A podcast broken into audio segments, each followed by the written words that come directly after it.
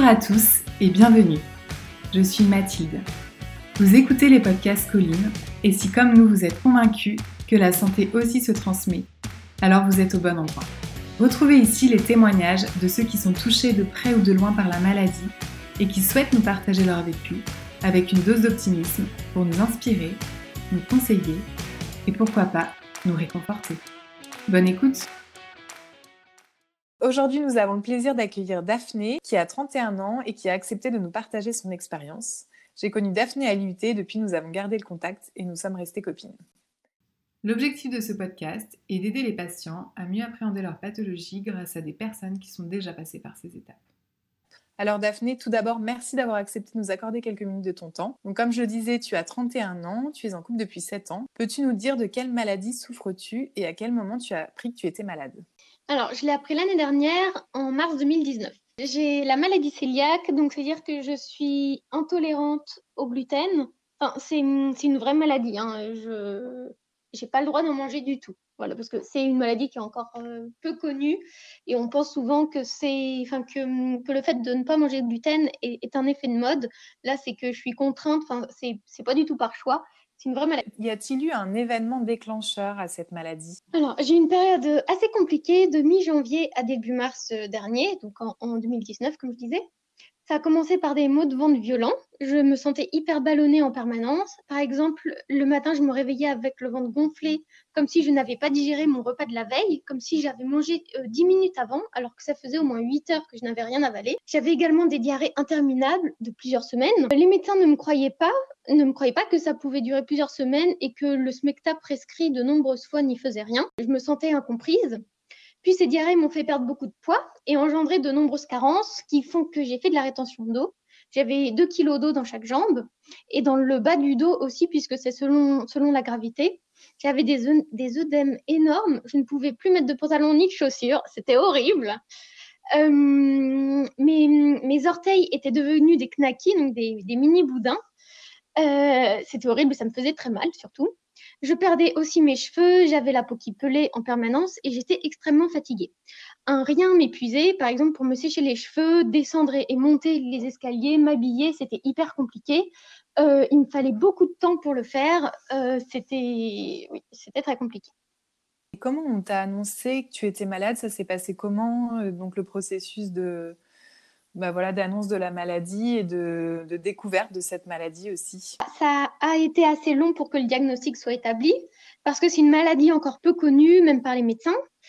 Euh, mes jambes étaient, enfin, mes jambes m'ont alarmée parce qu'elles étaient tellement grosses que je suis allée chez SOS médecin parce que je ne pouvais plus tenir. On m'a fait des analyses de sang et d'urine, puis on m'a orientée vers un néphrologue, donc c'est le médecin des reins, puisque la rétention d'eau est souvent liée à un problème de rein. Je suis allée euh, à, à l'hôpital voir le néphrologue qui m'a fait toute une batterie d'examens. Les résultats euh, indiquait que tout allait bien au niveau rénal et que le problème ne venait pas de là. Donc j'étais soulagée, mais on n'avait toujours pas trouvé ce que j'avais. Il m'a envoyé en urgence chez un gastro-entérologue. Il m'a posé plein de questions. Puis il m'a fait une biopsie pour observer mon intestin grêle et voir ce qui n'allait pas. Donc euh, la biopsie, c'est quand on passe une caméra dans la bouche pour aller voir jusque dans l'intestin grêle. Donc ça passe par l'œsophage, l'estomac, puis l'intestin grêle. Et là, pour prélever des espèces de petits des, je sais pas, des, des espèces de petits bouts d'intestin grêle pour voir, pour, euh, voir ce qui n'allait pas. Et euh, c'est là que le verdict est tombé. J'avais la maladie cœliaque, c'est-à-dire que le gluten me détruisait intérieurement, il détruisait la paroi de mon intestin grêle. En fait, euh, toutes les villosités qui permettent l'absorption des, des, aliments, des nutriments, et, avaient disparu. Et donc, tout, tout, ce que je mangeais euh, partait directement dans la dans l'intestin et, et, rien rien ne rien n'était absorbé. Et à ce moment-là, donc euh, j'imagine que tu étais, étais, sous le choc. Que fut ta première réaction euh, à cette annonce? Ma réponse peut, peut, être surprenante, mais j'étais contente. On venait de m'annoncer que je ne pourrais plus manger ce que je veux, que ma façon de manger allait devoir changer complètement, mais j'étais contente qu'on ait enfin trouvé ce que j'avais. Il faut dire que cela avait duré plusieurs années. Je ne vous ai pas précisé que j'avais ces diarrhées et, et ballonnement à, répétition depuis environ 5 ans, et à chaque fois à, la même période, c'est-à-dire durant l'hiver. J'étais enfin libérée, ravie de savoir que j'étais guérie. Euh, je, dis guérie, mais ce n'était pas le cas, mais à partir du moment où le médecin vous dit vous avez telle maladie, euh, même sans avoir pris euh, le traitement, vous vous sentez déjà mieux. Donc j'étais contente. Et ça allait pourtant changer ma vie, hein, mais j'étais quand même contente euh, qu'on ait trouvé ce que j'avais. Aujourd'hui, un an après, donc j'imagine que tu es passée par plusieurs étapes par rapport à cette maladie. Comment as-tu fait pour accepter la maladie? Bah, Tout d'abord, j'étais euh, euh, cette semaine en arrêt bah, pour que je puisse euh, reprendre du poids, pour que je puisse enfin reprendre du poil de la, de la bête, pour que je puisse me reposer. Et je l'ai accepté en me disant que ce que j'avais était tout à fait surmontable, que j'avais la chance d'avoir ça parce qu'il y a bien plus grave dans la vie. Donc, je, je l'ai bien accepté. Au début, je me posais beaucoup de questions en me demandant comment j'allais réorganiser ma vie pour vivre avec. Et au final, c'était pas si difficile. Il faut dire aussi que le jour même de ma biopsie, le gastro-entérologue a appelé une, diététicienne pour qu'elle me dise ce que j'avais le droit de manger et ce que je n'avais pas le droit de manger. La liste est longue, mais il y a encore plein d'aliments autorisés. Et je n'avais que ces aliments sans gluten qui étaient interdits. Je dis que, mais c'est quand même beaucoup. Mais si, j'étais allergique au lactose en plus, ça, ça aurait été bien plus compliqué. Donc, je me dis que, que ça allait. Le gluten, oui, la liste est longue, c'est tout à fait supportable. Et puis, euh, je savais ce qu'était le gluten et quels aliments en contenaient, puisque j'ai travaillé dans un magasin bio il y a plusieurs années et qu'ils font beaucoup de choses sans gluten. Donc, ce n'était pas inconnu non plus pour moi. Et qu'est-ce qui t'a aidé à mieux vivre avec? Alors, euh, la diététicienne que j'avais vue à l'hôpital m'avait conseillé de m'inscrire à, à l'AVDIAG, qui est l'association pour les intolérants au gluten et qui explique comment vivre avec la maladie cœliaque. Donc en fait, c'est une cotisation qu'il faut payer tous les ans. Moi, je me suis, j'ai cotisé que la première année. Là, je me dis que c'est plus nécessaire. Et en fait, ça permet d'avoir des, des infos, des réunions, des documents, des colloques sur, euh, sur les, des gens qui, partent, qui ont cette maladie ou des gens qui ont des enfants qui ont cette maladie euh, pour se sentir soutenus. Euh, j'ai lu des livres, des blogs et des articles sur la maladie cœliaque pour en savoir un peu plus et puis trouver des gens qui ont vécu ou vivent la même chose que moi. Et j'ai aussi testé plein de recettes proposées par ces blogueurs. Je les suis aussi sur Instagram parce que ça, ça permet de partager des astuces. Du coup, je me suis entourée de gens que je ne connaissais pas, hein, mais qui, qui avaient la même chose que moi. Et c'est beaucoup plus facile d'être compris par des gens qui, qui ont la même chose. Et comment tu as annoncé la maladie à tes proches? Est-ce que ça a été assez facile euh, d'en parler avec eux? Euh, oui, bah, c'était plutôt simple parce qu'en fait, comme ils m'avaient vu dépérir pendant plusieurs semaines, ils voulaient absolument savoir ce que j'avais, hein, euh, ce qui est normal, ça, euh, ils s'inquiétaient beaucoup pour moi, donc euh, il fallait que je puisse leur, euh, leur dire ce que j'avais. Et, mm, et c'est, mm, j'aurais pas pu la cacher puisque c'est, c'est impossible. Par exemple, si je ne mange pas de, de pain, de gâteau ou de pâtes lors d'un repas, on va forcément me questionner pour savoir pourquoi. Donc, c'est plus simple de dire ce que j'ai, voilà, plutôt que de le cacher. Puis c'est, c'est pas nécessaire de le cacher. Et dans ton milieu professionnel, tu as évoqué ta maladie également? Euh, oui, puisque ça m'est arrivé quand j'étais au travail, donc c'est-à-dire bah, euh, pendant toutes les semaines dont je vous ai parlé, je continue de travailler, donc les gens, mes collègues m'ont aussi vu n'allait pas bien. Euh, ils m'ont vu m'amaigrir, m'absenter, m'affaiblir, ils s'inquiétaient pour moi, donc c'était normal pour moi de leur dire ce que j'avais pour les rassurer. Maintenant, j'ai une question aussi sur euh, plutôt du quotidien. Donc, est-ce que tu parles de ta maladie euh, avec tes proches? Mais y a, Bien sûr, il y a l'annonce, mais il y a aussi le fait d'en parler euh, de manière plus régulière. Est-ce que tu as besoin d'en parler? Ça ne me dérange pas d'en parler, mais pas trop non plus pour ne pas les saouler. Et aussi pour pas qu'ils pensent que je me que je me prends pour le nombril du monde. Hein. Euh, je leur en parle s'ils me posent des questions ou alors sinon euh, pour les dîners, les apéros, ils me demandent avant euh, de prévoir, enfin ils me demandent ce que je peux manger avant de prévoir le menu, donc je trouve ça hyper sympa qu'ils pensent à moi pour savoir quoi faire parce que je me sens Enfin, je, je, suis pas frustrée du coup. Et puis ça montre qu'ils sont sensibles à, ma maladie et qu'ils veulent pas que je me sente exclue. Donc euh, vraiment, je suis, je suis contente de ça. C'est un peu le risque euh, d'être exclue parce qu'on ne mange pas comme tout le monde. Par exemple, quand on va boire un verre, je peux pas prendre une bière comme les autres. Je prends autre chose, mais je m'y fais. Hein. Mais bon, c'est quand même. Enfin, quand euh, quand on dit tourner le bière, bah, je dis bah non, pas moi quoi. Donc ça me, je dérange. C'est pas que je dérange, mais je ça peut, oui, ça peut être un peu pénible parfois. Et euh, donc, mon, entourage est très compréhensif et ça m'aide beaucoup. Est-ce que tu as déjà pensé à participer à des groupes de parole ou tu n'en ressens pas du tout le besoin? Euh, non, je n'y ai pas pensé, mais je pense que c'est quelque chose qui me plairait. C'est bien d'échanger avec des personnes qui vous comprennent immédiatement sans avoir besoin d'expliquer les choses, euh, enfin des choses logiques pour moi. Et puis ça permet de se sentir moins seul, de s'échanger des tuyaux comme que choisir au, au, resto, quel resto propose une carte sans gluten, que prendre au petit déjeuner dans un hôtel, quels aliments emporter en vacances, comment faire quand on est à l'étranger, enfin qu'est-ce qu'on peut manger parce que c'est quand même, euh, enfin, c'est bien d'avoir des, des astuces de d'autres personnes qui ont déjà vécu ça. Est-ce que, une question un petit peu plus euh, spirituelle, est-ce que la maladie t'a permis d'appréhender la vie différemment? Et si oui, comment et qu'as-tu changé? Ça ne m'a pas, enfin, ça ne m'a pas spécialement donné, du sens, mais ça m'a permis de relativiser, de me dire que oui, c'était pour toute la vie, mais que ce n'était pas bien grave. C'est contraignant, mais on vit très bien avec. Euh, par contre, ce qui m'embête un peu, c'est d'être suivie à vie, comme si je n'étais pas totalement libre. Donc, le fait d'avoir euh, des consultations toute la vie.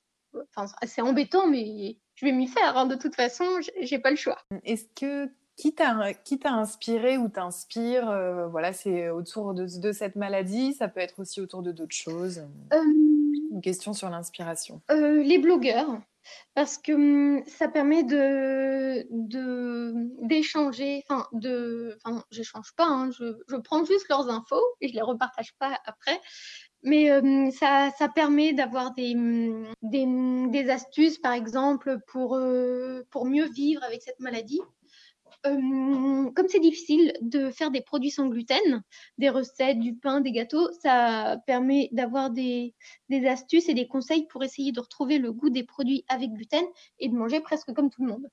Donc, euh, ils sont bien utiles, ces blogueurs, puisque ça me permet de, de me sentir mieux, puis de me sentir comprise. Et qu'est-ce qui te donne de la joie, même dans les périodes les plus difficiles? J'imagine que maintenant, tu as peut-être moins de périodes difficiles, mais voilà, tu as aussi passé par des périodes difficiles, notamment... Euh, toute cette phase où, euh, où voilà, tu as eu la, phase du diagnostic et de, l'avant-diagnostic où tu as eu des effets, beaucoup d'effets secondaires. Mais qu'est-ce qui te donnait quand même de la joie dans ces périodes? Euh, Je me dis que, que j'ai rien, que c'est tout, à fait que c'est tout à fait surmontable, que hum, par rapport à, d'autres personnes, je suis chanceuse de n'avoir que ça qu'il vaut mieux que je profite de, la vie à fond plutôt que de me la monter sur mon sort. Par exemple, quand je suis, quand j'ai des collègues qui apportent des gâteaux, des viennoiseries, je suis frustrée de ne pas pouvoir partager ça avec eux parce que hum, ça fait qu'on se retrouve tous euh, dans la, enfin, près de la machine à café, que c'est censé être un moment convivial. Donc, je suis avec eux, je ne mange pas, mais bon, c'est quand même plus plus convivial de pouvoir, enfin, de, de, pouvoir manger comme eux et puis de, de partager des choses. Mais bon, je, je m'y fais très bien. Et que mets-tu en place dans ton quotidien pour te sentir bien? Je, je, fais en sorte de, de faire le, le maximum de, de, choses comme tout le monde, euh, qui me permet de me sentir comme les autres, qui montre que j'ai pas de, pas de différence. Et ça me permet de me, de me, de, oui, de me sentir normale. Maintenant, parlons un petit peu plus culture. Est-ce qu'il y a des livres, des films, des lieux qui t'ont aidé à accepter ta condition? Tu en as un petit peu parlé au début de, de l'interview, donc euh, tu as, lu des, certains livres. Est-ce que tu veux nous les citer? Euh, Quand j'ai appris que j'avais la maladie cœliaque, euh, je voulais en apprendre davantage pour pouvoir me sentir accompagnée et ne pas me sentir seule. Euh, j'ai donc acheté le livre Sans gluten, mode d'emploi, qui est un livre euh, en format poche de Carotte Garnier, qui est hyper complet et m'a permis de me voir dans ce que l'auteur disait. Donc, c'est-à-dire que tout ce qu'elle disait, je le ressentais et ça me permettait d'être, de, mettre des, mots sur ce que je ressentais. Et j'ai aussi fait lire ce livre à, ma mère pour qu'elle puisse voir, enfin, pour qu'elle puisse comprendre aussi ce qui n'allait pas. Voilà. Donc, c'est un livre qui m'a beaucoup aidé. Et je le, je le, recommande, je le trouve très bien, très bien. Maintenant, une question un petit peu plus personnelle. Quels sont tes projets en ce moment, voilà, en dehors de la maladie aussi, pour pas évoquer que ça, même si c'est l'objet de cette, de cette interview Est-ce que tu as des projets euh... Je n'ai pas spécialement de projets en rapport avec la maladie, mais des, des projets euh, de quiconque. Euh, je ne vois pas la maladie comme un frein dans ma vie. Euh, comme ce n'est pas une maladie grave, enfin grave, grave si on la suit, hein, euh, elle ne m'empêche pas de voir l'avenir différemment de quand je n'étais pas malade. Donc, euh, bon, j'ai des projets comme, euh, comme tout le monde. Hein, je sais pas, avoir une vie, oui, m'épanouir dans mon boulot. voilà, c'est mmh, au, niveau personnel, me marier sûrement, avoir des enfants, enfin tout, tout ce que quelqu'un de normal fait. Hein. Maintenant, une question voilà, pour transmettre un petit peu à ceux qui vont nous écouter, qui ont la même maladie que toi. Quel conseil donnerais-tu à une personne qui apprend demain qu'elle souffre d'une allergie au gluten comme toi?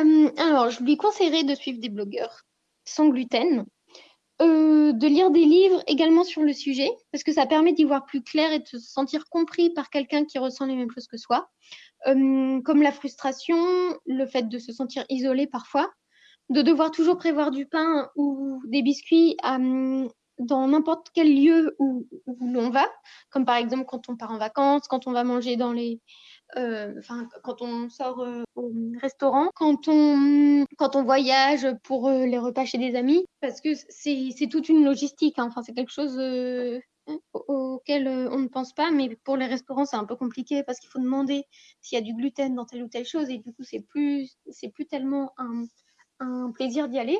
Donc, quand il y a des, il y a des sites qui, listent les restos où on trouve des plats sans gluten, ça c'est hyper pratique. Et aussi, euh, je conseille euh, à, quelqu'un qui apprend qu'elle a la maladie cœliaque de faire des recettes sans gluten, puisque ça lui permet de retrouver le goût d'un aliment qui lui manque, de voir tout ce qu'on peut faire, d'être créatif euh, dans des recettes. Parce que faire du pain sans gluten, c'est hyper compliqué parce qu'on retrouvera jamais la texture du pain avec gluten dans un pain sans gluten. Euh, mais ça permet de faire, euh, de faire des expériences et de trouver son pain, sa recette, euh, sa recette, donc c'est-à-dire celle qui, qui est la meilleure qu'on trouve pour pouvoir manger ce qu'on aime et, ne plus devoir manger du pain sans gluten des supermarchés qui sont souvent sans goût, qui, sont, qui sont un peu moyens, qui sont chers aussi. D'ailleurs, pour cet aspect, on ne l'a pas forcément évoqué, l'aspect financier de cette maladie. Euh, comment tu, tu, gères les choses par rapport à ça ouais, euh, Quand on a la maladie cœliaque, il y a une prise en charge euh, par la sécurité sociale de, de 60% d'un montant défini par la sécurité sociale. Donc, c'est-à-dire, par exemple, que pour du pain, pour 300 grammes de pain, il y a peut-être 1 euro, qui, enfin 60% de 1 euro, donc c'est-à-dire 60 centimes qui sont remboursés par la sécurité sociale. Donc, c'est assez faible. Hein. Ça, ça, veut dire que le pain nous revient à 2,40 euros un pain de 300 grammes, euh, qui est qui n'est pas très bon. Et en plus, euh, les démarches auprès de la sécurité sociale sont assez fastidieuses parce qu'il faut coller les petits codes barres qui sont sur les produits sans gluten et il faut les, les, les coller sur un, sur un formulaire CERFA, puis les renvoyer. Et on peut espérer se faire rembourser, mais ça prend trois mois, au moins, au moins trois mois euh, pour euh, se faire rembourser euh, produits sans gluten. Et euh, chaque adulte a droit à 45 euros par mois de produits remboursés. Donc c'est largement suffisant. Enfin, c'est largement suffisant. Peut-être que pour quelqu'un qui cuisine pas, c'est pas beaucoup, mais pour quelqu'un qui cuisine, on n'atteint jamais les, les 45 euros. Donc c'est la solution qu'a trouvé l'assurance maladie pour pour aider les malades cœliaques parce que pour le moment il n'y a aucun traitement le seul traitement pour soigner la maladie cœliaque, c'est de, manger sans gluten. Il n'y a pas de, pas comprimés, pas de d'injections, de, choses comme ça qui permettent euh, de la soigner. Donc, c'est-à-dire que le, malade doit être discipliné, il doit, bien faire attention à ne manger que des produits sans gluten. Et du coup, ce qui est plus simple, c'est de faire, euh, faire ses recettes soi-même. Parce que le, enfin, même si le sans gluten est une mode chez certaines personnes, les produits sont très peu nombreux. Donc, c'est-à-dire que qu'un qu'un rayon dans un supermarché de produits sans gluten doit faire 3 euh, mètres, à peine 3 mètres, donc c'est quand même pas beaucoup. Euh, et il y a des pâtes, des biscuits, de la farine. C'est très, très limité le choix des produits sans gluten est, très limité. Et du coup, pour euh, élargir ce choix, il vaut mieux cuisiner soi-même. Voilà. Et donc, ce qui est remboursé par la sécurité sociale, ce, n'est qu'une certaine catégorie de produits. Et il faut forcément qu'il y ait la petite étiquette code, barre qui certifie que c'est un produit euh, qui peut être remboursé par la sécurité sociale. Et donc, les quatre catégories de produits qui sont remboursés, c'est le pain, la farine, les biscuits et les pâtes. Tout ça, ça peut être remboursé à hauteur de 60%. Bah, merci pour cet éclairage aussi euh, à ce niveau-là, c'est important. Euh, une question pour conclure, euh, voilà, puisqu'on est aussi dans, le fait d'apporter un peu de sens autour de la maladie. Est-ce que tu auras un mantra, une phrase de sagesse qui te guide et que tu aimerais partager avec nous autour de cette maladie, mais aussi dans ta vie de tous les jours? Bah, Je pourrais dire profiter de la vie à, fond, comme enfin, faire comme si on n'était pas malade. Voilà, vivre comme quelqu'un de, de, normal et vivre, vivre à fond. Merci beaucoup pour ton temps et ce super partage d'expérience. J'espère que ça aidera de nombreuses personnes dans la même situation que toi. Retrouvez tous nos épisodes sur notre site colline.care et sur toutes les plateformes de podcast. Et si vous aussi, vous souhaitez partager votre expérience avec Colline, n'hésitez pas à nous contacter. À bientôt!